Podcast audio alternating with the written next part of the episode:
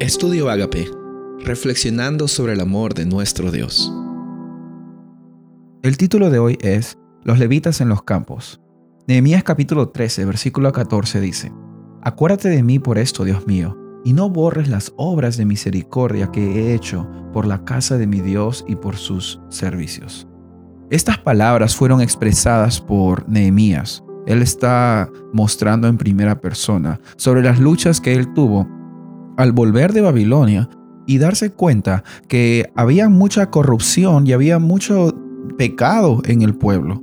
No había una disposición de seguir con las promesas de Dios. Y una de las cosas que estaba dándose allí era de que los levitas, un pueblo especial dedicado para la adoración y el ministerio del templo, eh, ya no estaban efectuando sus labores porque no había presupuesto. Y no es que no había presupuesto porque faltaba el dinero, no habían ofrendas o la situación económica estaba difícil. No, no había presupuesto porque eh, el dinero que era usado para pagar o para apoyar a los levitas estaba siendo usado para otras cosas. Y era una situación triste porque los levitas, como no tenían dinero, no tenían recursos, ellos tuvieron que ir a los campos, ir con sus familias, que los acojan, para que ellos trabajen en los campos. Ellos no estaban destinados a trabajar en el campo, pero la necesidad los llevó a ellos a hacerlo. Entonces Nehemías cuando llegó se dio cuenta de que ya no había un sistema de adoración para Dios, que no habían ministros que estuvieran allí. Dijo, no, tenemos que empezar de cero. Tenemos que empezar de cero.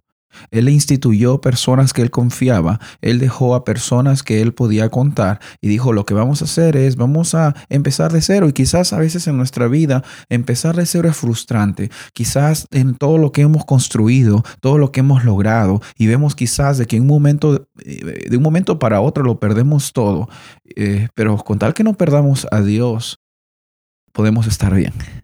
Pero empezar de cero es una situación difícil, quizás un poco frustrante. Yo me imagino Nehemías quizás eh, en una, con una actitud quizás eh, de, en la que Dios estaba probando su paciencia y Dios nos prueba la paciencia de diferentes formas. Y bueno, tristemente el ser humano solo piensa en lo mejor para sí mismo. Y la corrupción es un síntoma de nuestra condición pecaminosa pero él empezó a buscar líderes comprometidos, porque el liderazgo no se trata solamente de tener un cargo y una posición y poder sobre las personas, sino sobre cómo nosotros podemos mostrar servicio, no egoísmo, sino servicio. Y en la historia vemos de que él puso personas como el sacerdote Selemías, el escriba Sadoc y Pedaías, personas que eran confiables. ¿Tú tienes personas confiables en tu vida?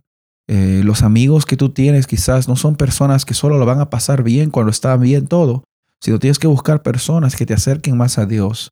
No que te den el mejor ejemplo, sino que te ayuden en los momentos difíciles también.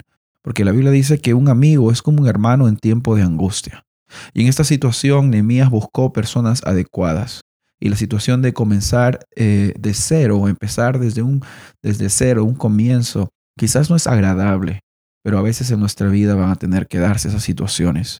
Y lo que tenemos también que recordar es que Dios también está dispuesto a restaurarnos, incluso cuando aparentemente todo estaba perdido.